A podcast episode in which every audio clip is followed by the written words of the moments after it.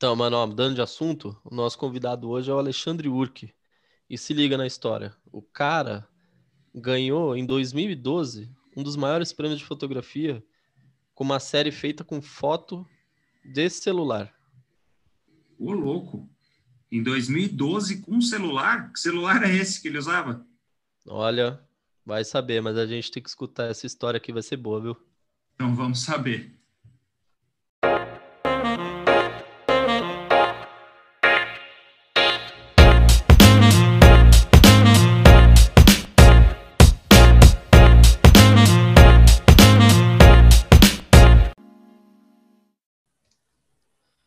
E aí, galera, nós somos o Consuma Arte, um podcast que fala sobre arte.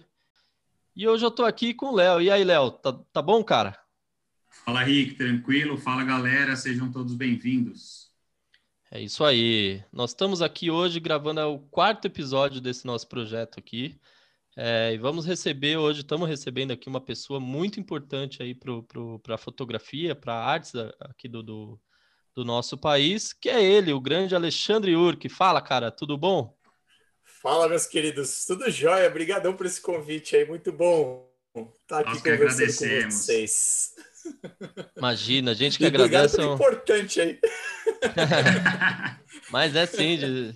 é, você, para mim em específico, né, falando, falando de mim, eu sou, eu sou fotógrafo não profissional, eu me considero um, um fotógrafo amador, não vivo da fotografia, mas você para mim é uma baita referência em criatividade, não só na fotografia, mas como é, artista mesmo, como arte. Então, é, acredito que para a galera que, que, que, esteja ouvindo também é uma referência. E muito obrigado por ter topado o convite aí. Vamos lá bater o nosso papo. Vamos que vamos.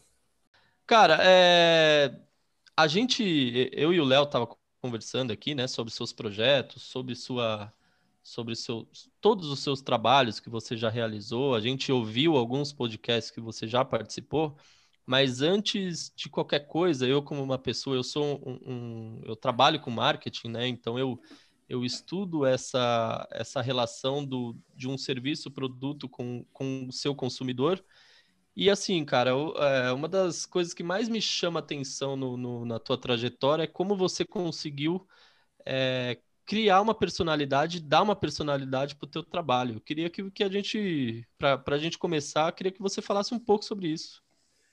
Pô, legal essa sua, essa sua primeira pergunta, assim, para a gente começar a conversar, porque é, eu acho que isso que você falou de eu criar essa personalidade para o meu trabalho foi o principal ponto da fotografia para mim.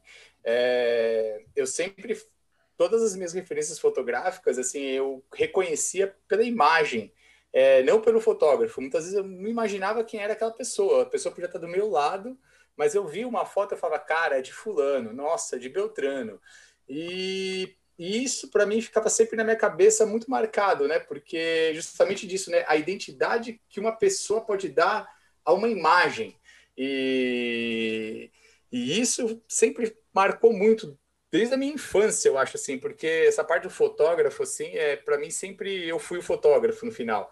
É, hoje, eu, com 43 anos de idade, eu, eu sei disso com certeza. Então, acho que essa questão da identidade vem desde sempre.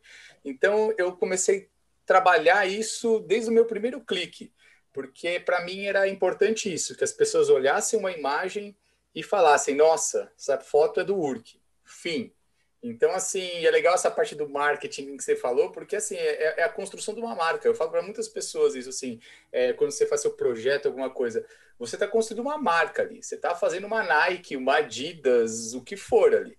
Então, assim, uma Nike, ela, você bate o olho numa propaganda, você sabe que é a Nike. Ela não precisa mais nem ter o swoosh ali do lado, que você sabe que é ela. E, e eu acho que para o fotógrafo, ainda mais nos dias de hoje, que a imagem é tão assim efêmera e tão rápida, é muito mais importante, mais do que nunca, você ter essa identidade bem ali marcada na sua imagem. E isso aconteceu assim meio propositalmente, mas na verdade foi muito espontâneo, porque isso que todo mundo vê nas imagens, e todo mundo isso que vê, às vezes no Instagram eu falando, falando em podcast, em vídeo, o que seja, sou eu da vida real, é o que você vai encontrar na rua tomando uma cerveja num bar. Ah, legal, cara, legal. Muito bom essa, essa, esse, esse teu, essa tua introdução aqui para o nosso papo, né? Eu acho que, que esse processo de criar uma personalidade para quem quer que você seja, seja um advogado, um dentista, um, sei lá, qualquer, qualquer serviço ali que você presta, ou qualquer produto, né? Que o produto é mais fácil da gente lembrar. Mas as pessoas, elas não veem a, a, ela mesma como um serviço, como uma marca própria. Então, a, esse processo é super importante até mesmo falando sobre, sobre memorizar, né, de quem, quem é a foto da pessoa e tudo mais, ainda é, hoje em dia é muito difícil, né, a gente a gente enxergar uma foto e saber de quem é sem ver o nome dela. Eu acho que esse processo anti, antigamente era mais fácil, né? É, era muito mais fácil porque você tinha menos, menos mensagens, né, chegando em você, é. menos estímulos chegando em você. Menos você... exposição de imagens, eu acho, né, seria, talvez. Exato. Exato, tinha menos exposição e você conseguia ali saber quem era o fotógrafo, mas não sabia quem era a pessoa. Hoje é o contrário, você sabe quem é a pessoa, mas não sabe quem é o cara que está fazendo a foto. Exato. É, é, o fotógrafo, né, o profissional, enfim. Isso aí. Alexandre, eu acho que né, o, eu não sou fotógrafo como, como vocês dois, e, mas acho que uma coisa muito interessante que você falou é isso, né, a criação da identidade, e agora com a exposição a um número muito grande de, de imagens, né, é, isso, é, isso é algo que tornou a fotografia, claro, muito mais acessível, mas em compensação é, é difícil né, a gente distinguir o, o o, o artista e da, da sua obra. E aí eu, eu vi que você comentou no seu Insta, você cita um, um, livro que é Os Fotógrafos sobre a Fotografia. E algo que eu achei muito interessante é uma das frases que tem lá, que é não é notável como a fotografia avançou sem melhorar. Né? E isso me impactou bastante, mesmo eu não sendo um fotógrafo, porque na minha percepção eu vejo que a tendência é sempre o avanço né? Mas é legal você ver um fotógrafo falando, ok, o avanço ocorre, né? Mas a melhora ela nem sempre ela ela acompanha, né? Então eu queria que você falasse um pouco sobre isso, assim, quanto que a fotografia avançou, mas quanto que realmente ela melhorou, né? Quanto que a qualidade acompanhou essa melhor esse avanço? É, nossa, é, é uma muito boa pergunta essa, porque é, é, é bem isso mesmo, né? A fotografia hoje que estamos assim num ponto que eu acho assim, em matéria de equipamento, a qualidade, o que a gente tem hoje, que tem filme em 8K, S50, 100 megapixels, eu acho assim, é, não tem mais para onde ir, na verdade. Eu acho assim, já deu assim, para mim, eu acho que tinha que ter parado nos 20 megapixels e 1080, tá bom. Porque o que a gente consome as imagens hoje é na tela de um celular.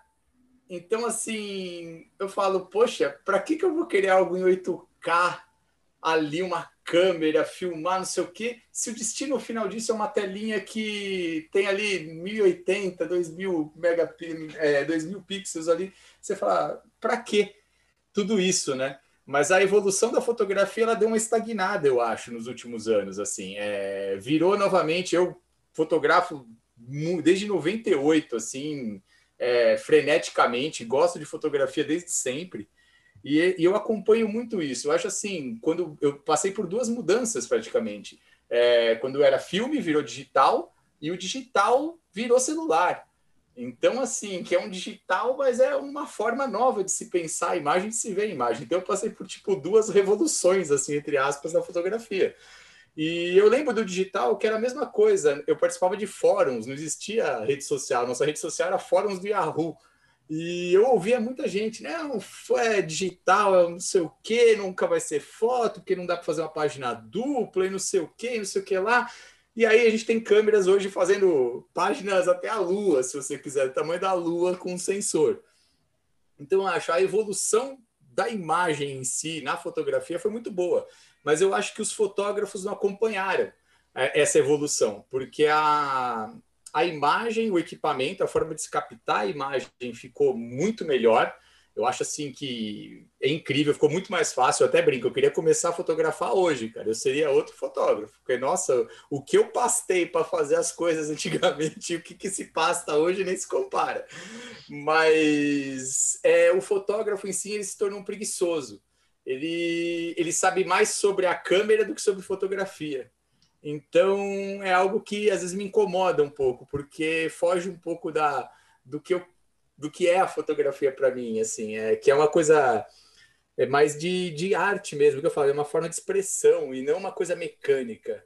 É, é, é, começou na época assim de, de revista, de coisa de tratamento de modelos, você vê foto, propaganda, meu, as pessoas não têm poro.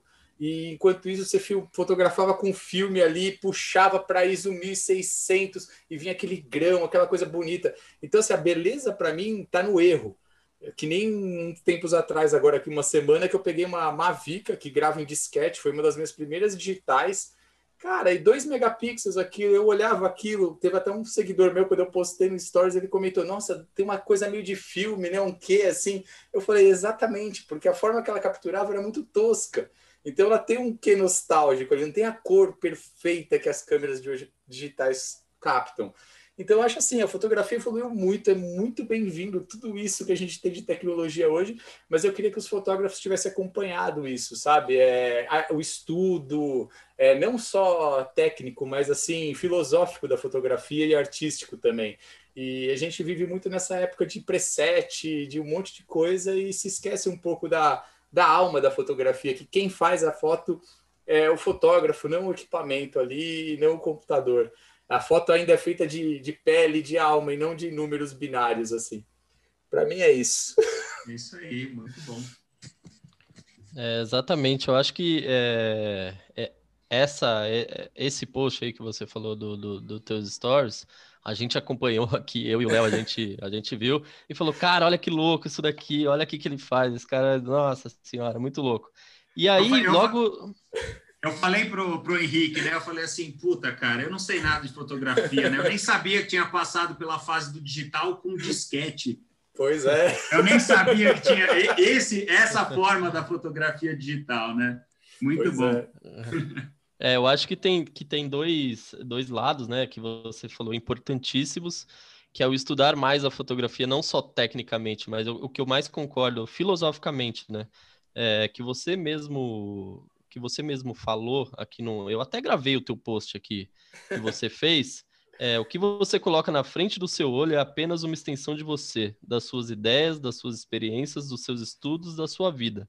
Fotografar é quem você é sobre quem você é e não sobre o que você tem. Então é tudo isso que você disse, cara. Eu é acho isso. que resume é, tudo. É, essa frase resume resume bem. É, eu concordo super.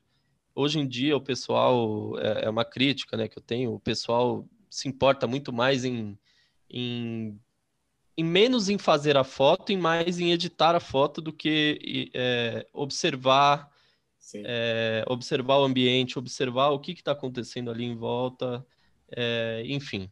É, e puxando um pouco para esse lado aqui, da, da, já que a gente entrou no lado técnico da fotografia, é, eu queria que você contasse para a gente aí como que como que essa, essa arte entrou na sua vida, ou como que você entrou nessa, nessa arte, né? Como que você começou?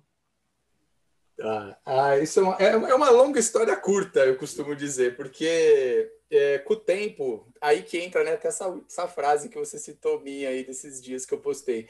É, eu acabei descobrindo agora, agora não, já um tempo atrás, mas hoje com 43 anos eu tenho uma certeza disso, que eu acho que eu sempre fui um fotógrafo. É, porque eu lembro desde pequeno, quando meu pai tinha, tinha o Olympus Trip a PEN, que você colocava um filme de 36 e aí ele dividia o frame na metade, então você tinha 72 fotos para fazer, então você podia fotografar uns três aniversários e o final de ano em uma câmera só, e depois mandava revelar, é, de sempre encher o saco do meu pai em viagem, tudo, pô, deixa eu tirar uma foto, deixa eu tirar uma foto, e ele nunca foi aficionado por isso, era aquela coisa, a gente tinha câmera para registrar coisas de família, e, enfim, e eu tenho isso muito gravado na minha cabeça, de eu sempre querer fazer uma foto. Eu sempre queria fazer uma foto, sempre queria fazer uma foto, e eu sempre eu revelava. Eu lembro que eu ia mandar ampliar, revelar, e todas essas fotos que eu tirava eu gostava de guardar. Eu pegava para mim, eu cortava o pedaço do negativo, pegava a foto que estava ampliadinha, 10 por 15, e guardava comigo. E outra parte que acho que essa parte da, de ver imagens, que acho que ajudou na construção do que eu vejo, era meu avô que era um consumidor assim ferrenho de jornais, assim, ele acordava todo dia seis da manhã, Ele abria a banca de jornal perto de casa junto com o jornaleiro e vinha para casa com um diário popular e notícias populares. E de final de semana ele vinha com a Folha e o Estado. Então, assim, eu sempre gostava. Ele lia para mim as coisas. Eu tinha 7, 8, 10 anos de idade. E eu sempre gostava de ver aquilo. Eu gostava de ver as imagens, assim, é, do cotidiano. Aí remete justamente ao que eu faço hoje, né? Eu falo que eu tenho bebi muito da fonte do fotojornalismo quando eu era criança, que eu ficava vendo aquelas imagens, vendo aquelas imagens, eu sempre fui muito curioso, eu sempre gostava de saber, pô, como foi feito, o que é. Eu acho assim que todo fotógrafo tem que ser curioso. Eu acho que a parte principal de um fotógrafo, não importa qual nicho ele trabalhe, é a curiosidade, porque é a curiosidade que faz você ir lá e, e buscar mais, informar mais, querer saber mais. Então eu sempre ficava nessa, nessa ida e vinda. E aí eu trabalhei com um monte de coisa, continuei minha vida de escola, tudo, fotografava com filme, consegui comprar uma câmerazinha, fazia minhas coisas com filme, fui para digital, trabalhei em laboratório fotográfico, e aí eu já querendo mais e mais e mais da fotografia, e aí eu cheguei uma hora que eu precisava decidir o que eu ia fazer da vida. É, eu já estava trabalhando e eu abandonei tudo pela fotografia. Tem horas assim que você para, bate um arrependimento, mas é. mas você fala, não, é, é, é, isso, é isso. Acho que eu não seria feliz fazendo outra coisa. Não poderia, sei lá, ganhar mais, fazer qualquer coisa, mas não ter os problemas que eu tenho, mas eu acho que é, é, a fotografia te traz outras recompensas, assim. Ela te deixa com a mente mais sã para encarar o dia. mas essa é uma é. parte da minha história. Legal, legal, cara. Eu acho que esse processo de quem trabalha, né? Quem, quem, quem exerce esse lado criativo, é, a gente sempre. Eu até, às vezes, fico, fico falando aqui com a minha namorada, será que eu tô no caminho certo? Será que eu não tô? Será que, mesmo o podcast, né? Será que o podcast vai? Será que não vai? Sempre fica esse quê de filosof... filosofia, Sim. sabe? De questionador.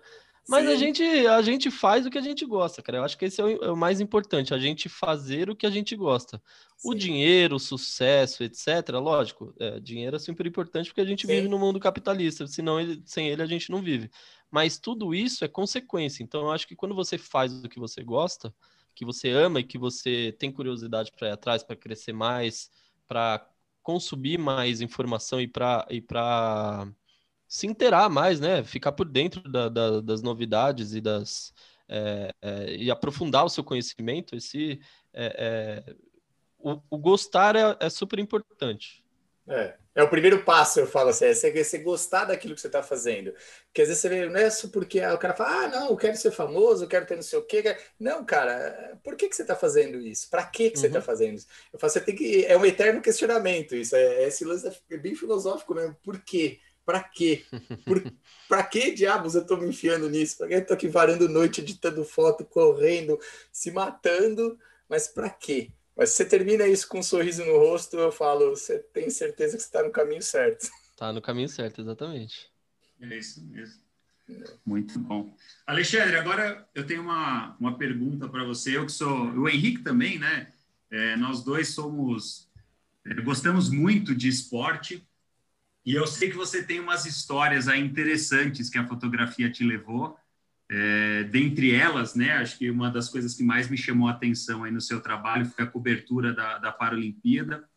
Então, eu queria que você falasse um pouco sobre isso, como que é a sua relação e, com o esporte e como que a, a fotografia te levou a esses, a esses caminhos, né? Ah, é, você falou que tem dois aí fãs de esporte, tem o terceiro aqui, eu também. Eu, é. Putz, é, mano, eu sou fã demais de esporte, sempre fui. Eu sou uma pessoa inquieta demais, acho que para não gostar de esporte, né? Então, eu sempre jogava basquete, vôlei. Eu nunca fui muito, se fui muito do futebol em si, mas basquete, vôlei. Eu adorava acompanhar, assistir. E a fotografia acabou me fazendo esse encontro de uma forma muito bizarra que eu conheci o pessoal do Comitê Paralímpico Brasileiro numa São Paulo Fashion Week. Nossa. É o lugar, então, o lugar mais improvável de você ver é. uma coisa esportiva foi Nossa. o São Paulo Fashion Week. É, é então. quase um rolê aleatório, né? Exatamente, tipo assim, o que, que eu tô fazendo aqui? Assim, até hoje eu falo, mano, como o pessoal me pergunta, eu falo, cara, vocês não vão acreditar como eu, como eu entrei nessa, né? E, então, é, foi, foi assim, eu tava, eu tava, é, o Instagram tinha feito um, um estúdio lá, E teve um dia que ele levou eu e mais uns quatro, cinco fotógrafos para ficar no estúdio. A gente pegava umas pessoas aleatórias lá e levava para lá, fotografava tal. E nesse dia tava o pessoal do Comitê Paralímpico lá, porque eles estavam iam apresentar o uniforme da é, que que era deixa eu ver se eu lembro não era da Paralimpíada é...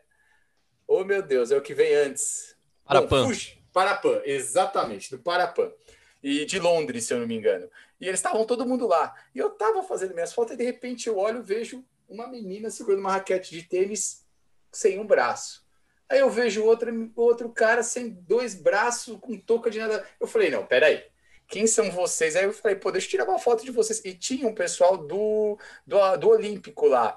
Tinha, acho que a, a uma nadadora, acho que a Larissa, se não me engano, e tinha mais um pessoal lá, e ela, e ela tava tirando foto, coisa, eu falei, pô, deixa eu aproveitar fazer uma foto de vocês, aqui eu juntei eles lá, tirei umas fotos, e aí eu postei, que é do meu costume, e eu, pô, falei, ah, você do comitê tal, aí eu marquei eles lá, Comitê Paralímpico, tal, tal, meu, deu uns cinco minutos, o pessoal do, da comunicação do, para, do comitê falou, pô, você que postou essa foto tal, tal, começou a conversar comigo. Não, tá aqui o meu cartão tal. Eu falei, tá bom, tá aqui o meu também. Eu sou pessoa que anda com cartão.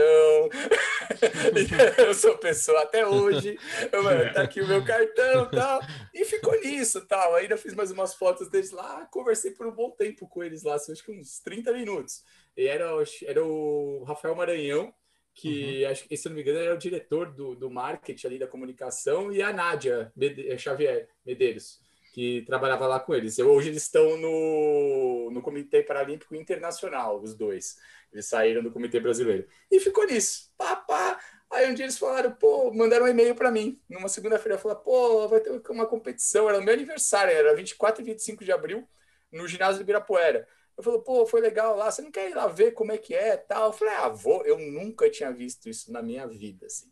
eu fui assim, eu fiquei de cara, eu fiquei fotografando, eu falei, meu, que que é isso, cara? Eu me, eu me senti literalmente um bosta, sabe? Porque eu olhava aqui e falava, gente, é, porque foi o maior soco no estômago que eu vi na minha, na minha vida, assim, até hoje, talvez toda vez que eu fotografo é um soco no estômago, porque a gente reclama de tanta besteira, cara. Ah, minha unha, ai meu pé, ai meu cabelo, tô com uma dorzinha de cabeça, e você vê uns caras que, meu, tem todas as dores do mundo ali e estão passando por cima de tudo isso e trazendo medalhas pra gente ainda por cima.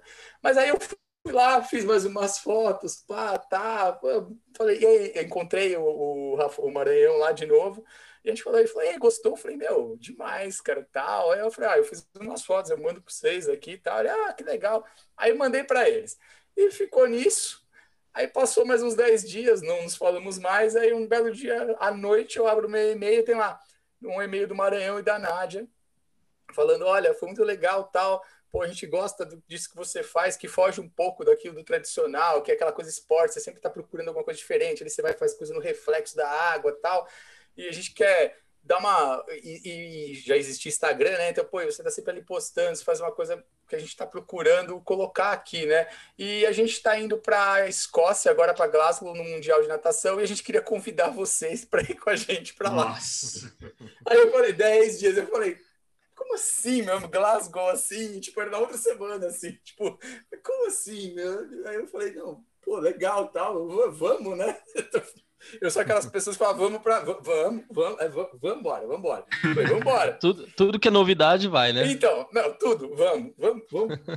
e aí, tava lá eu embarcando para Glasgow, é, com toda a equipe deles, que eles tinham uma equipe já de cinema, de, de cinema de pessoal de, de filmagem e fotografia. E eu fui com eles lá, foi super bem recebido por todos ali. É, fiz, a, puta, já tinha, fiz muitas amizades nesse meio e a gente passou lá, acho que foi quase 15 dias é, em Glasgow, é, fotografando pra caramba, era só natação, foi demais. Aí eu voltei, aí eu comecei a trabalhar junto com a equipe deles, fazendo várias, várias, várias provas aqui em São Paulo. E aí caiu para a Paralimpíada, fui para a Paralimpíada, cobri é, Paralimpíada com eles. E por aí foi, e aí assim, aí foi mudando, que aí o Maranhão e a Nádia foram trabalhar no, no IPC, que é lá no, no, Comitê Paralímpico Internacional, e aí foi indo, foi indo, e aí hoje deu, a, acabou o nosso relacionamento oficial, assim, mas eu continuo desoficialmente amando todos lá e fotografando sempre. Fiquei amigo de vários atletas. Nossa, é demais. É, Mas é, é uma puta experiência. E eu te perguntei por isso, né? Recentemente saiu um documentário no Netflix, que é o Pódio para Todos. Sim. E, e, eles falam justamente disso, né? Das Paralimpíadas. E o final do, desse documentário é, é, é, é contando um pouco da dificuldade que o comitê teve aqui nas Sim. Paralimpíadas do Rio, né? Que foi por pouco aí não teve, né? Eles falam que foi uma dificuldade muito grande. Sim. E a emoção assim que eles passam no documentário é, é impressionante. Então, acho que você estando lá, né, vivenciando aquilo de perto, é, eu queria realmente saber como foi essa experiência é. mais detalhada por isso. Eu acho que deve ter é. sido é, foi legal uma oportunidade você... única, né? Jamais é. vai esquecer isso. Sim, é, é legal você ter passado por isso que assim é a gente sabe que no Brasil qualquer esporte você já sofre. O, o oficial, assim, o, o, normal, entre aspas, que já tem os atletas aí que fazem propaganda para cima e para baixo, não sei o que lá, já é um esporte difícil. Jogar futebol você já é uma coisa difícil. Agora hum. você imagina um futebol cego. Você imagina uma natação sem braço. Um, meu, é, é 3 mil vezes mais difícil. Eu, eu acompanhei coisas assim que Cara, por isso que cada vez que eu fotografava, eu dava o meu melhor ali dentro, é, porque para mim era uma forma de ajudar eles, como assim, até hoje, assim, sei quantas vezes fiz coisa assim, meu, na faixa, porque eu queria pro atleta, às vezes também, mas algum atleta precisava, foi, vamos embora, cara, vamos fazer essas fotos para vocês destruírem aí, vem marca atrás de vocês aí para para bancar, patrocinar vocês, que vocês merecem isso, cara, não eu. E eu sempre corri atrás disso para ele, sabe? Eu usei um pouco da exposição que eu tenho é, em rede social para isso, cara, para divulgar isso. Quantas vezes eu vi gente que me segue indo assistir coisa lá na, no, no centro de treinamento? Era demais, gente que nunca se interessa. E é isso, é a emoção de estar tá lá. É, eu falo, é uma coisa que todo mundo tem que ir um dia para ver e você falar: caramba, meu, que, que vida de merda que eu tenho, cara, é, comparado com isso, cara, porque é muito, é muito emocionante. Cara, a gente chorava direto, cara. Até hoje, se eu vejo umas. Tem coisa assim que eu vejo, eu, eu choro. Baixava a câmera assim de chorar junto. É, devia esquecer, né, que tava lá para fotografar e. Cara, é, mas isso era. Tá... Meu, ali, né? A equipe inteira, cara. A gente fazia a foto, você tava fazendo a foto ali, você via lágrimas sair, você olhava para outro lado lá, tá todo mundo chorando junto. Porque... Aí lembra, preciso voltar a fotografar aqui, Exa né? entretido no momento. exatamente, porque você entra, ainda mais isso, você tá ali dentro do negócio, você não é uma emissora, uma coisa que não, não tá tão envolvido. Você sabe do, da porradaria que foi para chegar ali. Então aí você fala, cara, e ainda levou a medalha, que foda. Então é, é isso, Muito cara. É, é, único, mano. É único, é único mesmo. Isso é, é uma coisa que eu nunca vou esquecer na minha vida. Nunca.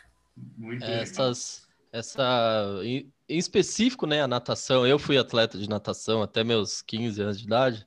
E eu, do, desses anos que eu treinei aí, um ano, o, o, meu último ano eu treinei junto com, com uma parte que era, que era uma equipe para, que, que era paralímpica, né, que eram, eram deficientes.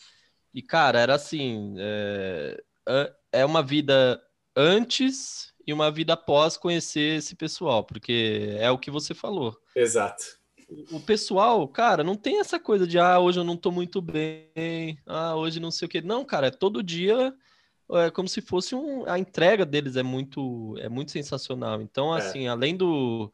Eu vejo assim que o, o, a oportunidade, né, a, a lição de vida e a lição de moral que eles te dão sem saber que estão te dando é muito grande. Sim. Imagino para você, então, que foi para uma competição internacional, que viu lá, nossa, é, é, é, é uma experiência única, assim, de vida, né? É, é. é não, porque todo esporte já é, já é dramático o esporte, né, cara? Uhum. Sempre é uma coisa de você superar limite, cara. Seu limite, cara. Você sentir dor no músculo e tá lá. E, tipo, você vê pessoas que já têm um limite passando do seu limite e do limite do limite, eu acho assim, porque é. vai além de tudo, cara. E, e, e aí é o que deixa revoltado e não ser reconhecido. É que eu falo, os caras trazem mais medalhas para o Brasil do que os atletas Não, muito olímpicos. Mais, Sim, muito mais. Muito mais. e ninguém conhece um atleta é. paralímpico, só conhece atleta olímpico.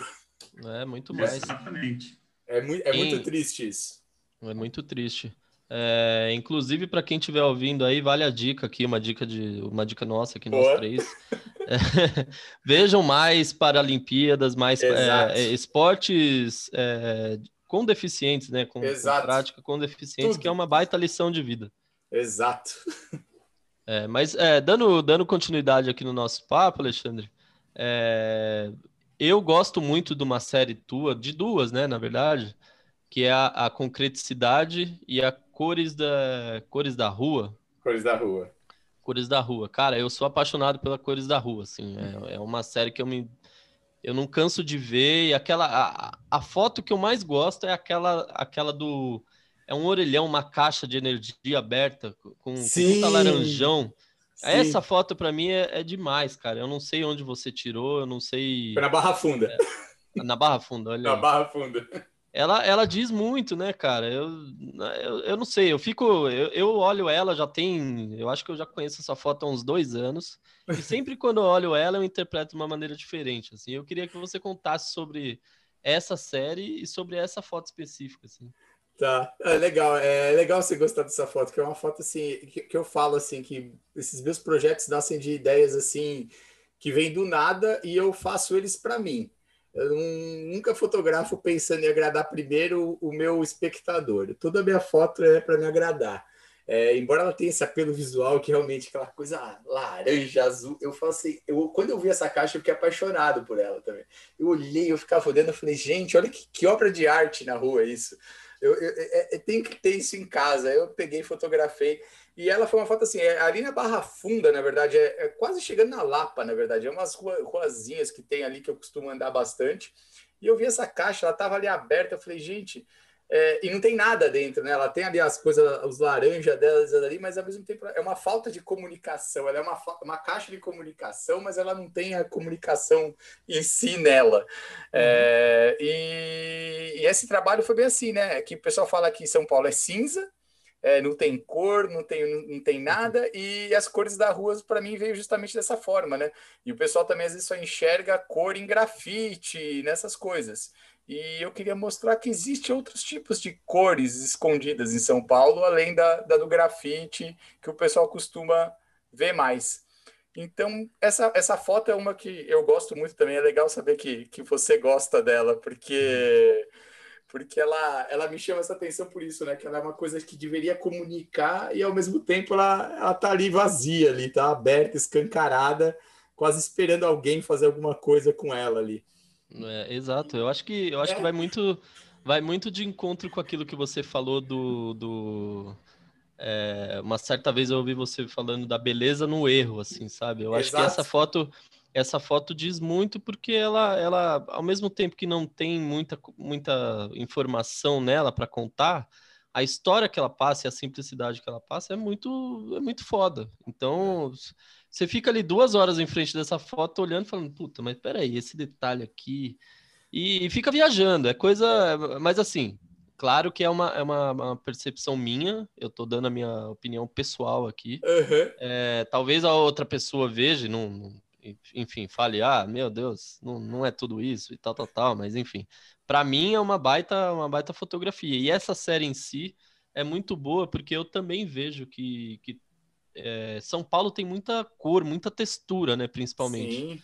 É, tem uma outra foto tua também de, de, de, textura que eu gosto bastante, que é daquela da parede toda toda descascando, descascando que é uma, uma, uma imagem sobrepondo a outra, uma pintura sobrepondo a outra, uma bagunça visual. É a, é a pele da cidade ali se desfazendo de tanto sol ali, ela tá trocando de pele.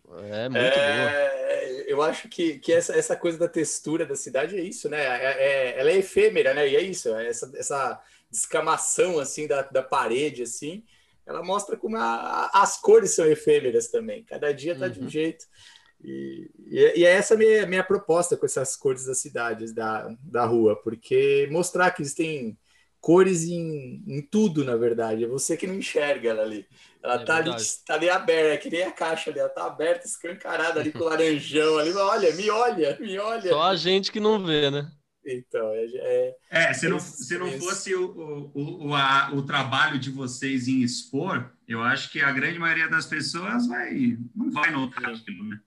É. Precisa da sua, da, sua, da sua percepção e do, e do seu trabalho de ir atrás dessas cores para expor para as outras pessoas. A, a, a, parede mesmo, né? Talvez a maioria das pessoas olhando diretamente a parede vai achar que, enfim, é uma, uma parte da cidade degradando Exato. e não, não vai enxergar né, essa beleza. Então é legal isso, porque vocês trazem para a foto coisas que, que nós que não temos essa, essa percepção é, começamos a admirar, né? E nem, nem sabíamos ali que tinha alguma coisa, alguma beleza escondida ali e tanta história naquilo. Isso é, isso é muito bom. É verdade. É muito bom. E Alexandre, a gente, a gente sempre faz aqui uma, uma, apesar de não ter pauta, né? Um, é um bate-papo que a gente está fazendo. A gente sempre pergunta aqui quais, quais são as, as referências do artista, né? Para conhecer o que, que você gosta de consumir, é, seja música, teatro, qualquer coisa, dança, cinema, o que, que você mais gosta de consumir? É, eu, eu, eu sou um, um, consumidor de tudo, eu acho, assim, e compulsivo ainda por cima. de livro, música, imagem, filme. Inquieto, né? Então, é, eu, às vezes até eu me surpreendo, assim, porque às vezes tem gente que faz uma pergunta assim, desse tipo, assim, a pessoa fala, ah, eu gosto de filme, eu gosto de eu falo, meu Deus, eu gosto de tanta coisa aqui. Você é, é o tipo, você é o tipo de pessoa que assiste seis seriados de uma vez, assim, é, é... Sim. Você Sim. é esse tipo de pessoa. Leio tipo mais de um livro de uma vez. Leio mais de um livro de uma vez. Ah, então... mais, escuto mais de uma coisa ao mesmo tempo. Eu sou então tamo tipo. junto, viu? Porque olha, eu é... achei que às, às vezes eu Não. acho que eu eu sou doido, mas, putz, encontrei mais um aqui. Tem, tem mais doidos assim no mundo. É, é, é, é, bem isso. Mas é, é assim, é, é, é o que resume aquela frase lá, né, que eu postei esses uhum. dias. Porque justamente isso, é, eu falo, eu gosto muito de ler, eu gosto muito de música, eu acho que toda a fotografia minha, ela tem um pouco de alguma leitura que eu fiz, que eu faço, ou de alguma música que eu escuto ou escutei. Então, assim, é, isso, o amadurecimento do meu trabalho na fotografia me levou até a isso. É, eu parei de consumir imagem e comecei a consumir mais outras coisas, como ler, filme, música e deixar um pouco de. Eu comprei menos livros de fotografia nos últimos anos do que vai, livros de poesia, livros de culinária e disco. Então, é, isso é uma mudança no meu comportamento que eu percebi assim que tem me ajudado muito na fotografia. Porque muita gente, assim, eu vejo assim, é, fica tão bitolado naquilo, o cara é médico, o cara é só medicina, medicina. Ele não é porque é uma medicina alternativa. É medicina também, mas é alternativa, não é aquela que ele faz. O cara é, é um puta cirurgião ali, vai, é, neurologista. O cara ali para um pouco de pensar naquilo vai pensar um pouco em cardiologia. É, e é isso que eu tento fazer. Eu paro de pensar um pouco a imagem ali, como ela tem que ser consumida por um fotógrafo, através de ver imagem, equipamento, essas coisas, e passo a ver imagens através de letras, de capa de disco é, e coisas assim. Mas as minhas maiores referências assim é, ainda é, é a música para mim. É, é, impressionante como a música sempre me acompanhou desde pequeno e até hoje assim. É, ela está sempre presente em tudo que eu faço, seja na hora de lazer, na hora de trabalho. Então para mim a grande referência para mim é música e e rock, punk rock, hardcore, rap, é, essas coisas. Eu sou bem eclético. Até Pedro de Lara eu tenho ouvido aqui. é. é bem... Vai da. Cara, vai, vai bem dia. da. É, vai do dia, vai do dia. Parece eu. eu. Eu hoje eu me peguei ouvindo aqui, cara, Benito de Paula. Olha e tem aí. Dia que, e tem dia que eu ouço aqui, sei lá, Black Allen o dia inteiro. Então, sei lá. É muito louco. Esses dias eu peguei um compactozinho do Fuscão Preto, do Almir Rogério. Nossa senhora. não, aí, aí, aí foi, então, foi longe, hein? Muitos ouvintes não saberão nem o que é isso, então já Nossa. fica a dica. Dá um Google lá, é. Fuscão Preto, Almir Rogério. Nossa, essa daí, cara, faz então, parte da minha infância. Então, lembra do meu avô, quando ele chegava com os jornais em casa, que ele ouvia as radiozinhas M lá e tocava essa desgraça sempre. É, e ela fica na cabeça, né? Fica, fica. Eu tenho fica certeza que quando acabar esse podcast, Nossa. vocês vão ficar cantando essa música. Não, já tá na minha cabeça. Já, já tá na cabeça, já. Já tá muito. Mas é isso. É, essas são as minhas, referências. Eu, eu, costumo falar, a referência para mim é, é, a vida, cara, é aquilo. Eu acho assim, essa é a minha principal referência.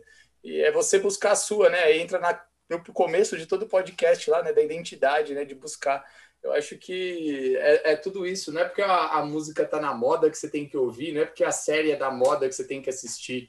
Cada um tem que criar o seu gosto, né? E, e aí você cria sua identidade, suas referências mesmo.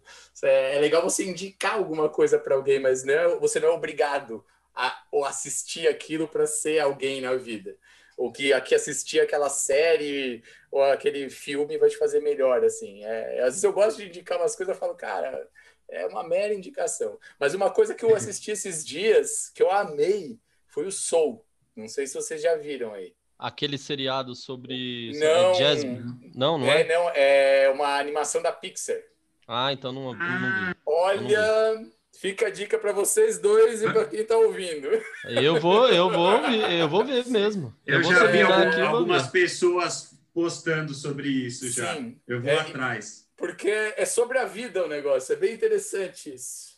É, é uma coisa bem atual. E é, e é jazz, né? Blues, então tá valendo.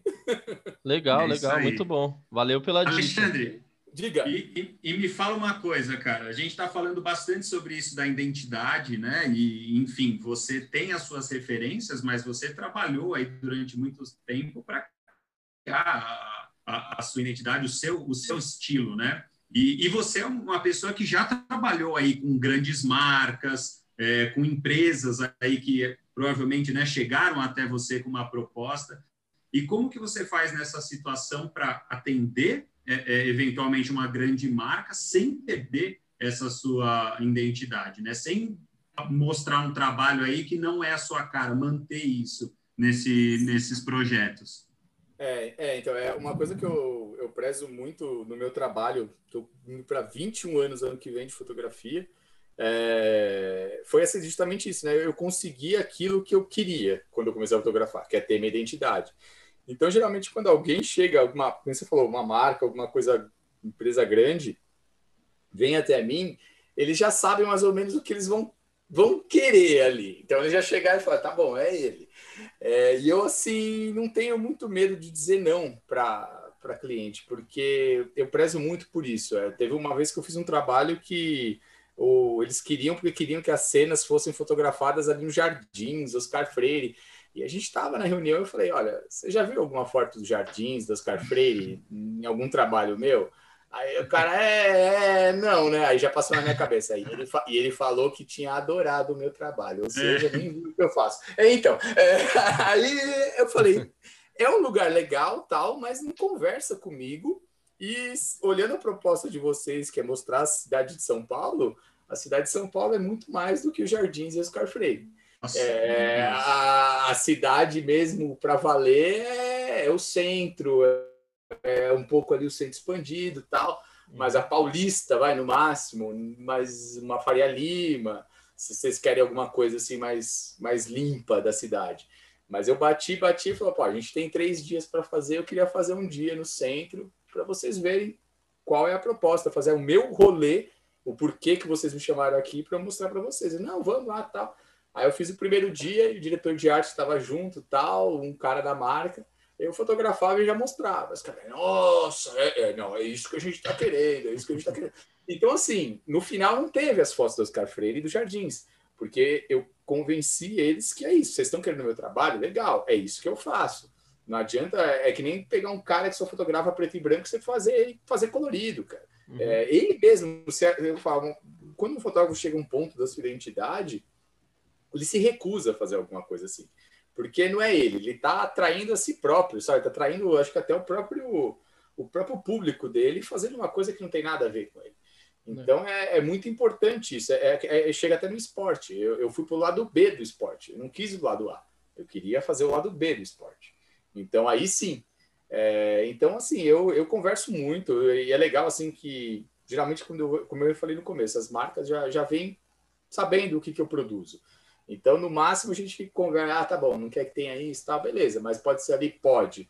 Então, eu acabo fazendo uma versão mais, é, digamos assim, censura livre do, meu trabalho, é, e, e, a gente acaba fazendo. Mas eu sempre converso muito e procuro sempre ser dentro daquilo que eu produzo, assim, do, da minha identidade. Não gosto de fugir disso, não, por dinheiro nenhum, eu acho. É, é muito importante para mim isso.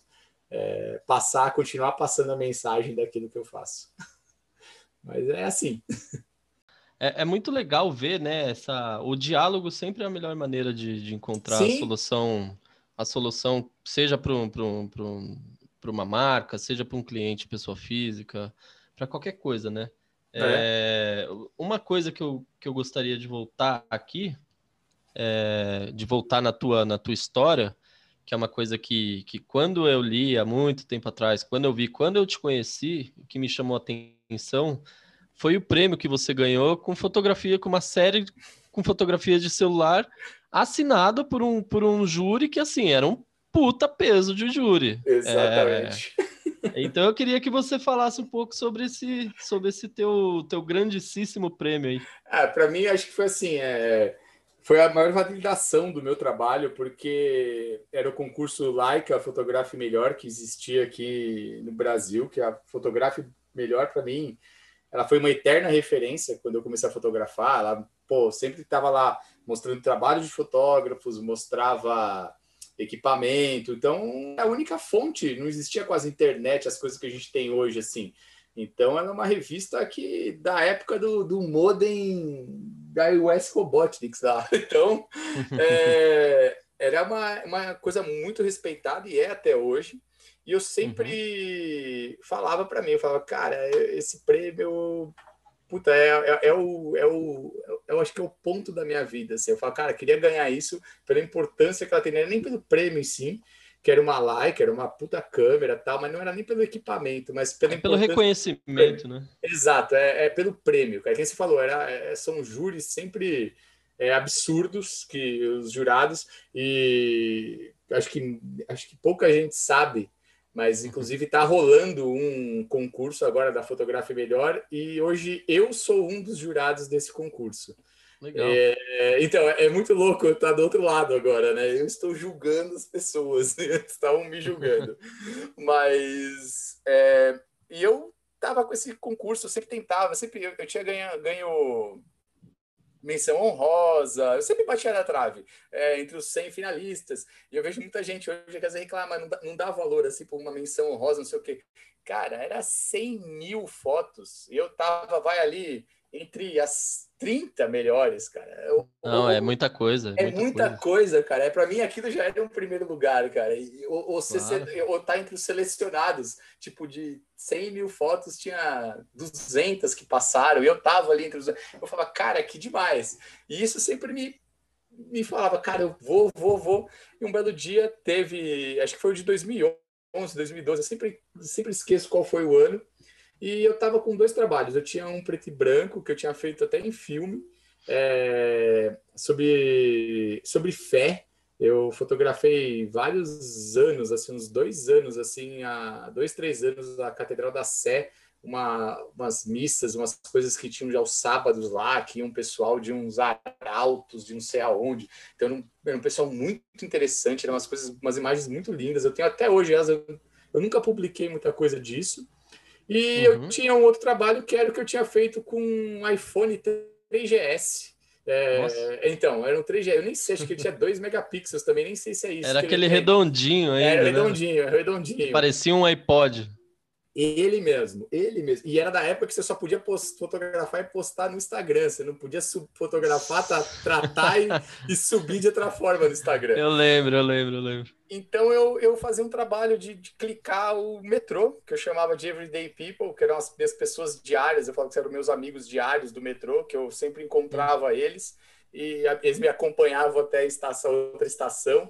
É, e eu fotografava. E eu e essas fotos tinham que ser impressas e enviadas por correio para a revista. E eu tinha esses dois trabalhos lá, eu imprimi o Everyday People. E eu sempre tinha um, uma superstição minha, eu não sou uma pessoa muito supersticiosa, mas eu sempre mandava um dia antes ou no dia que encerrava as, as inscrições. Aí eu tinha lá os dois trabalhos no chão. Eu ampliei os dois, ali deixei no chão. E eu olhava eu falava, minha esposa, eu falava, então, eu sempre gosto, gosto de ouvir alguém de fora. Eu falava, então, que, que você acha disso aqui? Ah, não, manda preto e branco, preto e branco tá lindo. E eu olhava aquele outro, eu falei, você quer saber? Foda-se, vai esse. Eu juntei as 10 fotos assim, botei no envelope e mandei e esqueci. E aí um belo dia eu tô em casa, toco meu telefone, ah, é o Sérgio Branco aqui, o, diretor, o editor da, da Fotografia Melhor. Pô, Branco, beleza, tá. Então, você ganhou o prêmio da Leica Photograph na categoria ensaio. É, tô aqui para parabenizar você, tal, não sei o que. Eu falei, pô, que legal, tal. Aí ele falou, falou, ele falou, e no final ele assim, eu posso te perguntar uma coisa? Eu falei, claro. eu falei, você fez essas fotos com celular? Eu falei, fiz, por que? Algum problema? Ele falou, olha, não, nenhum problema. Você cumpre tudo. As fotos tinham que estar impressas em tal tamanho, tem que estar entregue, todo mundo votou, a gente vota imagem e não com o que foi feito. É, e aí eu ganhei isso com foto de celular. E aí teve gente, quando, esses, quando esse, essa, essa premiação veio à tona, tinha gente que queria é, cancelar o, o o concurso, o prêmio. É um absurdo, porque eu tenho a câmera não sei o de 350 milhões de megapixels e alguém ganha com um celular. Celular não é fotografia. E, e aquele drama. Eu falei, mano, queria um processo. Plantei a discórdia, né? Meu, Plantei eu, a discórdia. Eu só dava risada. Eu falei, pois é, mano. Aí você precisa aprender que fotografia se trata de imagem e não de com o que você faz, meu filho. E aí Exatamente. eu ganhei o prêmio. Legal, cara, muito bom. Eu acho que é, naquela época, né, a gente não tá falando de tanto tempo atrás, assim, 2012, é um... pô, é... são praticamente nove anos, vai. É, porque, nove, dez anos. É, nove anos, então, cara, é, olha o quanto a, a gente já evoluiu na, na, na, nossa forma de pensar também, né, porque hoje em Exato. dia existem vários fotógrafos aí que, que só fazem... É, fotos com o celular e são assim é, é. imagens maravilhosas e trabalhos Exato. maravilhosos. Exato. Então é, é, muito daquilo que a gente sempre falou desde o começo aqui da nossa conversa. A essência, a personalidade é mais importante do que o, qualquer equipamento que você esteja na mão, seja ele Exato. valendo mil reais ou sei lá cem mil reais. Então é, é muito mais da personalidade, né? É, é bem isso legal. mesmo, é. É o que você quer dizer com, com o que você tem na mão, né? Não o que você tem na mão. Exato, exato. Mas legal, Nós temos o exemplo do, do Chama, né? Nosso primeiro Sim. convidado. É, o Chama. Que faz um trabalho excelente aí só com celular. Exato. Falando nele, eu já ia fazer o gancho aqui pra gente. A gente sempre. Chama! É, a gente sempre abre pergunta aqui na nossa, no nosso Instagram, lá no arroba Consuma Arte. E o pessoal mandaram algumas aqui, eu selecionei quatro aqui para fazer para você. Uma delas, a primeira do Chama. Eita! Ele, ele, ele perguntou para você, é, fale um pouco sobre a arte que não se vende. Exemplo, pichação e adesivos. Olha, boa. É, então, é, é uma arte, assim, né? Ela é, é uma arte que está na rua, e eu acho engraçado, assim, que é a coisa da ética do fotógrafo. Eu acho que isso vem de, de várias formas, e não só pichação e adesivo, grafite mesmo. Tem muita gente que fotografa isso e comercializa isso como se fosse uma foto sua. Mas, na verdade, ela é de alguém. Ela tá na rua, ela vem com aquele discurso, ela tá na rua, é para ser fotografada, posso ir lá roubar um muro, pendurar na minha casa e vender. É, só que não é assim. Você pode fotografar e você pode vender, só que você pode também falar com o artista e conversar com ele. Falar, cara, ó, tá aqui, vamos fazer, ó, querem comprar, vamos aí, ó, dar 10% para você, 20% para você, porque a fotografia, ela tem esse lado meio, ela sempre viu a margem das coisas, né? Ela é uma coisa marginal, ela parece que não tem regra. Então, uhum. é, e acaba virando isso, né? Tudo que você fotografa, tudo que você vê, ela é de, ele é de alguma forma. Antigamente era um pouco mais difícil de você achar os artistas para falar sobre isso, falar, pô, estão querendo comprar tal. Hoje eles mesmos se acham. Eu canso de postar foto e, tipo, eu sei um ou dois e daqui a pouco já postam todo mundo que está na foto lá. E aí eu começo a trocar ideia com essas pessoas, viram amigos meus até. Então é legal, porque às vezes se alguém quer comprar uma imagem, eu tenho como entrar em contato com eles e falar, olha, estão querendo comprar, posso vender tal. É, é um respeito, é principalmente quando a gente fotografa a rua, que nem o que o Faz, o que eu faço. É, é, é, o principal ponto que o pessoal às vezes pergunta: ah, como você faz isso de fotografar a rua tal? É respeito, meu. Você, se você não gosta de, disso se, se, você não, não vai fazer isso. Você tem que ter um respeito, uma ética em cima do que você está fazendo. Não é oba-oba para ganhar like, visualização e o caramba.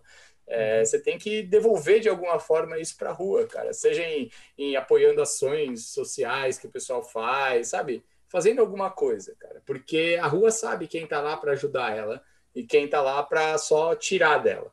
Então é, é bem assim que funciona. E eu acho assim, é, o Chama tá, tá ligado nisso também, e é, é esse que é o ponto, é, é, respeitar a rua, que a rua te respeita. E se você faz alguma coisa dessa e vai comercializar, tenta achar o artista. Ou se não achou, vende e separa um dinheiro pro dia que você achar esse artista, cara.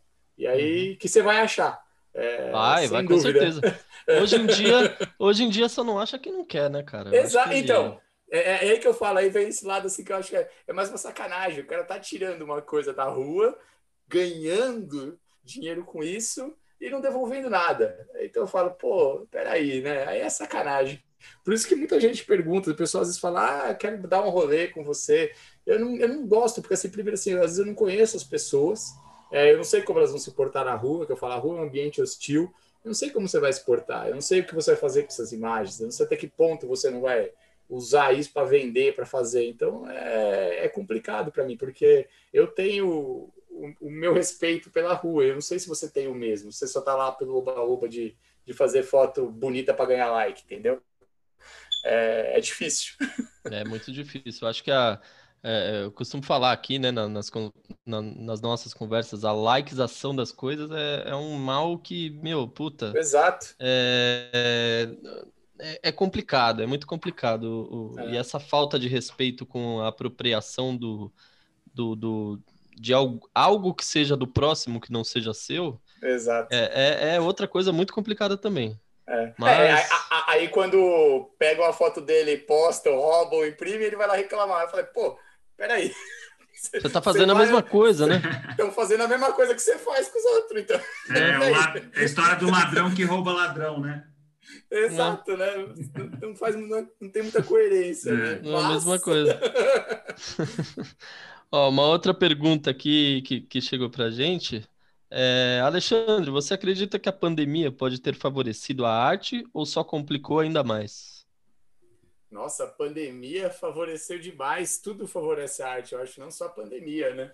É, porque de alguma forma a gente ficou meio recluso de alguma forma não, né? A gente ficou recluso, não, não tinha totalmente, né? Totalmente, né? No começo ali a gente estava num, mato sem cachorro e ainda, e ainda estamos. Ainda estamos. É, é. Só que é, eu acho assim, ela fez a gente refletir um pouco mais. Eu mesmo comecei a escrever de novo. Eu sempre gostava de escrever como eu era adolescente e a falta de ir para a rua é, eu estava saindo apenas uma vez, duas vezes só por, por semana para poder fazer umas imagens. Eu ficava em casa matutando, então eu voltei a escrever, escrever. E aí eu falei, aí cada vez que eu postava alguma coisa, o pessoal ainda elogiava o texto e não a foto. Eu falava, porra, olha aí que da hora. E eu voltei a desenhar mais nessa pandemia, que era uma coisa que eu fazia muito quando era adolescente também. Então, assim, e no geral da arte, isso aí eu estou falando da minha arte, mas no geral, eu acho que os artistas, eles. É tiveram mais tempo para às vezes organizar sua sua vida, porque eu vejo agora que tipo deu uma liberada nas coisas, é o trabalho voltou a pesar de novo, e-mail, mensagem, você tem que respondendo e tal. É, eu deixei de fazer umas coisas que eu estava gostando de fazer, que era parar para pensar um pouco mais, ouvir um pouco mais alguma coisa, ler um pouco mais. Então, tudo isso favorece a arte de alguma forma. E a pandemia também ajudou muita gente que, que nem muita coisa que eu vendia, eu tinha às vezes exposição que ia rolar, feirinha que eu levava print para vender, não aconteceu nada disso. Então a gente teve que vir, se virar nessa arte de alguma forma, vender online, fazer arte online, fazer qualquer coisa. Então o artista teve que se virar um pouco mais, mas eu acho que o artista que parou um pouco ali, ele conseguiu tirar bons frutos dessa pandemia. É, produzindo, acho que você tinha tempo de ficar em casa, respirar um pouco mais e, e produzir novos trabalhos. Eu tenho vários projetos assim que eu já tá aqui na manga para quando começar a isso aí parar, eu voltar para produzir. Porque tudo, principalmente na imagem, né, na fotografia, tudo que você faz hoje envolvendo pessoas está tá datado, porque tem uma máscara na frente.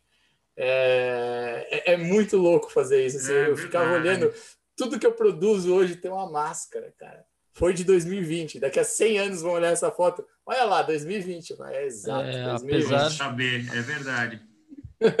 apesar da apesar da fotografia ser uma, eu considero, né, uma, uma, uma arte atemporal, assim, as imagens, né, são, atempora são atemporais, mas eu acho que essa, as imagens feitas aqui nesse, nesse momento que a gente vive vão ficar marcadas com certeza para a história, né? Enfim, são únicas, aqui, é. São é. únicas, com certeza. É. E, inclusive, você falou de projetos, de fazer coisas que a gente gosta. Esse podcast aqui, ele não ele, ele saiu do papel na pandemia e ele começou a ganhar mais forma na pandemia. Então, foi um processo que eu aqui junto com o Léo, a gente teve a ideia, a gente já tem um outro projeto em conjunto, mas eu acho que favoreceu também para a gente estar tá aqui. Então, se não fosse a pandemia, muito provavelmente a gente não estaria aqui trocando essa ideia.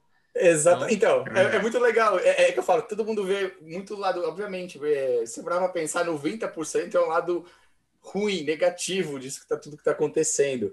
Mas uhum. esses 10%, 20%, meu, uniu muita gente, muita é. gente criou projetos juntos, longe, isso que é o mais legal, assim, estando distante.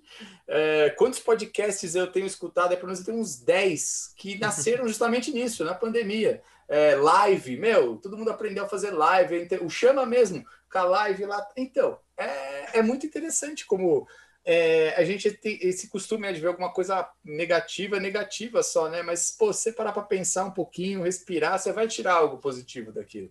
É. E se tratando de arte, então, comunicação, pô, é, eu acho que a, a pandemia ajudou muito, cara. É que eu vi muita coisa legal nascer aí, brotar aí e coisas que estão germinando para quando acabar isso nascer mais forte ainda no meio dessa pandemia toda louca aí que a gente está vivendo. Com certeza, com certeza. É... Vamos para mais uma aqui, pergunta? Vamos lá. Onde você encontra inspiração para a revelação das fotos? Exemplo, parede de concreto, extenso, etc. Na rua! É. o negócio é assim, ó.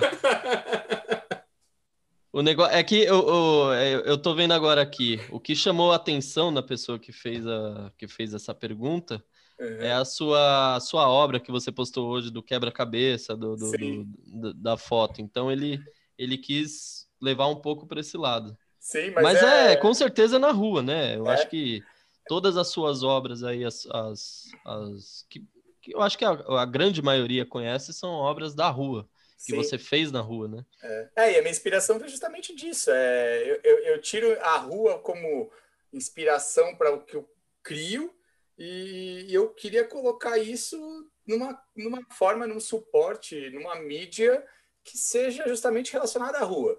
É, não, não, seria legal fazer um prédio todo depredado e pichado numa bandeja de ouro. Então, assim, o prédio tem que estar tá no, no asfalto, no, no concreto, não é no concreto lisinho, não, no concreto esburacado, feio, é no shape errado, sujo, não é na, no, na beleza, porque o que eu busco é tipo aquela caixa lá laranjona lá, se eu botar aquilo no, numa bandeja de prata. Não, aquilo lá tem que estar tá num lambi-lambi, num papel fininho, rasgado, amassado, que, que fique, que traga essa, essa sensação da rua. Que eu busco justamente nisso na minha imagem. É, e aí vem a identidade, né? É, a identidade tem que. É, é a construção da marca, que nem a gente estava conversando. Eu tenho que começar ali. Eu faço, eu fotografo a rua, eu tenho que achar um, um, caminho de botar essa imagem numa forma de rua, que nem é, o zine que eu faço aleatoriamente a cada ano. Eu tenho um zine que chama Babilônia 011, que eu lancei duas edições, que uhum. é o uhum. que eu faço tudo em casa, não mando imprimir em nenhum lugar. Eu imprimo em casa, grampeio em casa, eu distribuo. Então é, é o que o pessoal da rua faz. Então, Pô, a então próxima edição já separa duas aí. Já, eu, eu, elas voam. Tô, então, essa é uma coisa aqui da, da pandemia que já está engatilhada aqui para sair. Então, é, é isso. É, e, e eu busco, eu falo, pô, isso fica legal em concreto. Aí eu vou buscar alguém que faz isso. Ah, isso fica legal em madeira.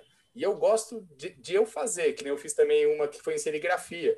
Falei, cara, eu quero fazer isso. Meu, tem lugares que imprimem, mas para mim a graça da imagem. Fazer o processo, né? É o processo. É o uhum. que eu uhum. falo, eu, eu tenho que sujar a mão ali. É, é, é aí que é, eu consigo capturar a imagem. É, porque eu passo por todo o processo da criação dela. Não é só pensar, agir, ir lá, clicar e fim. Não. Eu tenho que agir, pensar, clicar, editar, imprimir, colocar no papel, distribuir isso, porque para mim é um ciclo que se completa. Se eu não faço isso, eu falo, eu perco algum ponto da minha identidade. Vai que uhum. eu mando fazer num lugar, o cara ah, caiu um pedacinho de tinta, ele vai tirar aquele pedacinho de tinta. Não, é para deixar aquela sujeira, não é para tirar. Tem que, tem que ir assim, porque na rua aconteceria isso. Então é, é isso, é daí que vem essa inspiração. É justamente disso. Eu busco materiais justamente que a, a rua me entrega. É, essa coisa suja de asfalto, concreto, aquela parede descascando. É dali que vem minhas inspirações. E a gente busca isso, tornar isso realidade de alguma forma. E para você, é, como artista, é muito enriquecedor, né? Isso de pôr a mão na massa, né? Quantas técnicas você não aprende nesse processo? E talvez se você focasse só na fotografia, você não teria, né? Essa, Exatamente, essa experiência. É, é bem isso, né? E aí vem naquilo que a gente estava falando, né? Do equipamento. Ah, a gente tem tanto equipamento, milhões de megapixels, 8K, 12K, é, para ver numa tela de celular. Então, não, eu quero que a pessoa saia. É que nem o do quebra-cabeça. Cara, quando eu falei isso, fala, cara, a cidade se montando, gente. É, é, você ali, cara. Você, quem vive em São Paulo sabe que é aquilo. É cada pecinha daquela um prédio que vai te consumindo de alguma forma ali, te fechando dentro daquilo. Então, a melhor forma de fazer isso é não quebra-cabeça. Não é eu printar numa, um fine art no papel, gastar aí 200 reais para imprimir uma foto, que não vai passar aquilo. É só uma foto bonita para pôr na parede. É, eu acho que fotografia, quando você passa para o orgânico, eu falo, é, a fotografia é, é uma coisa orgânica, ela é de tato. É, você tem que mexer nela, você tem que sentir. E o, e o, fotógrafo, a partir do momento que ele passa por isso, o, o, fotógrafo digital, essa nova geração, ela só aperta o botão e vê numa tela de LCD. Ela não tem esse contato com nada. É, eu recebo muita pergunta justamente disso, quando eu mostro algum processo, nossa, mas o que, que é isso, não sei o quê eu falo, meu, é, é o processo. É, tem gente que acha que é só passar. É, o, o, do Silk Screen mesmo. Teve uma pessoa que me perguntou, eu expliquei, olha, eu faço a foto, aí eu converto ela para monocromia, mando revelar a tela, aí eu trago, pego a tinta, faço o papel, pinto o papel. Ela, nossa, dá trabalho. Eu falei, então, dá trabalho, dá trabalho. Exatamente. Esse é o, é o intuito, né? Esse, Esse é, o... é o é intuito. É. Essa é a essência de toda a obra, né? É o Exato, trabalho que eu tive é... com aquilo ali. Exato, é, é, é o processo, é, é, todo esse. Eu acho que é isso que acaba enriquecendo o trabalho. Eu, eu, eu hoje em dia eu ando focando, quem você falou agora, é tanto processo que eu sei. Exatamente, eu tenho milhares na minha cabeça e às vezes eu tiro o ano ou uns meses para executar algum. É, e eu gosto disso. Quando eu vejo o resultado, eu falo, puxa, olha que, que da hora que fica isso. Enquanto isso, tem gente olhando isso numa tela, cara. Não é para ser visto uhum. na tela, é para você pegar na mão isso, pra você pôr na sua parede. É, é uma outra vibe, assim, eu falo. Quem, quem transforma suas imagens, tira do limbo do digital e põe num papel, seja numa impressão 10 por 15 feita num laboratório de esquina que seja. Mas eu acho a importância de você tirar o seu, seu trabalho para o papel é, realiza aquilo. É, putz, isso é verdade. Fim.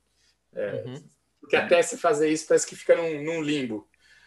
E para quem consome a sua obra, é legal saber que pingou seu suor ali, né? Sim. E você sim. mexeu naquela mesma obra que a pessoa agora vai ter, mexeu por meses, às vezes, naquela obra, trabalhou detalhe por detalhe. É, acho que isso enriquece muito para quem vai consumir isso. Então, Sim. é, bom mesmo, muito é, legal. É, é, é, isso, a pessoa não leva só uma imagem minha, ela leva um pedaço de mim, literalmente. Vai um assim, pedaço, cara. Vai um pedaço meu, cara. São horas ali a fio, não só na captação, mas em pensar em erro, jogar fora, vai, vamos fazer outra, tal. Você abdicou de outros momentos para estar dedicado àquela obra. Aquilo. Então, é, isso então. é isso é muito valoriza muito, né? Muito bom. Sim, é. É, não, é, não, é, não é só apertar de botão que eu falo, é você aperta para fazer a foto e aperta para imprimir. Não, ela é. tem mais coisa envolvida ali. Muito legal. Pode ter muito mais coisa, né? Basta da gente, a gente, enfim, é, sair do, do. Eu acho que tudo isso traz uma, uma reflexão que, que eu coloco aqui. Eu acho que é sair da, eu não gosto de usar zona de conforto, mas é, é sair do, do, do, do, comum ali, buscar algo que não seja comum ao que você está vendo ao seu redor, assim. Eu sou uma é. pessoa assim, o Léo também é uma pessoa assim, você também é uma pessoa assim. É. E eu acho que cada vez mais é, pessoas assim favorece a, a, construção de uma, de uma de, de um valor para a nossa arte, né? Para a arte como um todo. Eu acho que isso Sim. valoriza a nossa arte. Então é, é, é muito legal. É. é. seguindo aqui com outra, outra pergunta, a última, na verdade. Olá. Sua arte é como, é como a arte do grafite. Fotografar a rua é sempre algo passageiro. Como você lida com isso? Até porque a fotografia é estática, mas a vida está sempre em movimento, especialmente a rua. É, bem, é, então, é, a rua é efêmera, né? É, uhum. é, e é isso que me atrai, cara. É justamente isso. Hoje você passa é, aquela caixa lá, vou falar muito daquela caixa hoje aí. É, ela estava aberta aquele dia. Pode ser que mais tarde eu passe lá, no mesmo dia ela foi alguém lá, fechou, tralacou reformou ela, reformou. Então é, eu costumo dizer que todo fotógrafo ele tem um peso sobre ele muito grande que a maioria não, não, não encara isso que é que você está registrando uma época da, da vida, não é da sua vida ainda, é da vida. É principalmente quem fotografa a rua, é, porque você está registrando ali um prédio que amanhã ele pode cair, uma casa que amanhã vai virar um prédio de espelho, é, uma pessoa que morava na rua que amanhã ela morre, não mora mais lá. É, são N fatores ali na rua, uma rua que era de paralelepípedo virou de asfalto. Então, assim, o fotógrafo de rua ele carrega uma, um peso sobre as costas dele que são poucas pessoas que entendem o que é registrar a rua para valer. Porque é que nem a questão do grafite, da pichação que eu falei, é, é, o respeito que você tem pela rua e o carinho que você tem por ela. Eu tenho um carinho pela rua imenso, assim, e é o que eu procuro, quando eu fotografo ela, é que eu procuro mostrar na minha, na minha fotografia. Mesmo a degradação, a parte suja, o errado da rua, ela tem uma beleza ali escondida e ela merece uma atenção e um carinho, assim, para a gente mostrar para as pessoas, sabe? Talvez por isso que muitas vezes não entende de pichação, acha que é feio, acha que é sujo, é, o adesivo, ah, tá colando na placa, é, e o grafite é bem visto no beco do Batman. Foi que nem agora quando teve o, o protesto lá do Nego Vila, que eles uhum. pintaram tudo de preto. de preto. Pô, tinha gente que fazia fila de final de semana para tirar foto. Quando eu vi aquilo, quando eu soube que iam fazer aquilo, eu falei, cara, agora eu quero ver alguém ficar lá agora, não é? Vai lá, eu quero ver fazer agora a foto não também. Não tem mais asinha. Tudo preto. Né? Então, cadê a asinha? É. Então, a beleza é só quando tem a asinha. O protesto é, é velado, você não pode mostrar. É uma pichação fora fulano, fora Beltrano, não pode. Agora a asinha pode em qualquer lugar. Então é, é, é complicado falar isso, e aí vem esse ponto, né, que é da efemeridade e como a gente tem que ser essa importância que a gente tem de, de registrar cada dia mais, eu acho. Porque todo fotógrafo tem disso. É, todo fotógrafo está criando, é um historiador, é um explorador urbano. Ele, ele, a, a rua para ele é uma, é uma pirâmide, cara, é uma tumba ali de Tutankhamon que o cara está explorando e entrando nela ali e encarando isso como um desafio diário. As minhas uhum. caminhadas por São Paulo é isso, é buscar novos caminhos, achar, por exemplo, que nem aquele, a, aquela caixa, achar aquela parede descascando, e eu não podia deixar aquilo passar despercebido para mim. Eu tinha que registrar e postar para ficar ali registrado de alguma forma que aquilo existiu algum dia. É, e eu acho que é essa que é a função da fotografia no final, da arte fotográfica, é justamente mostrar o tempo que a gente está vivendo. E, e, é isso, é que nem datar esse ano todo de máscara, é, tudo que está acontecendo, rua vazia, comércio fechado, comércio fechando.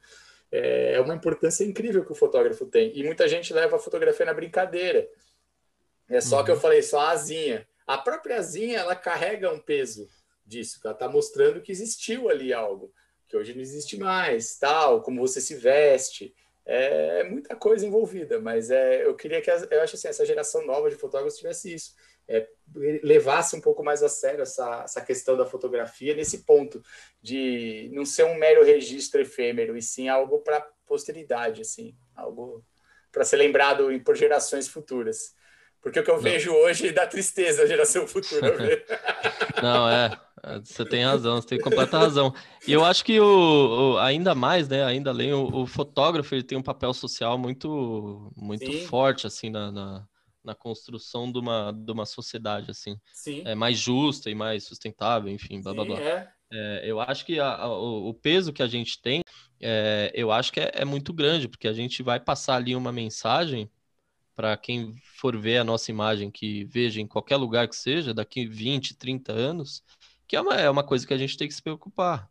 De Sim. certa forma, a gente tem que se preocupar, porque se a gente passar uma imagem, uma é, só apertar o botão por apertar, a gente não vai passar mensagem nenhuma ou vai ter ruído nessa comunicação que a gente tentou passar e a pessoa vai entender de uma outra forma.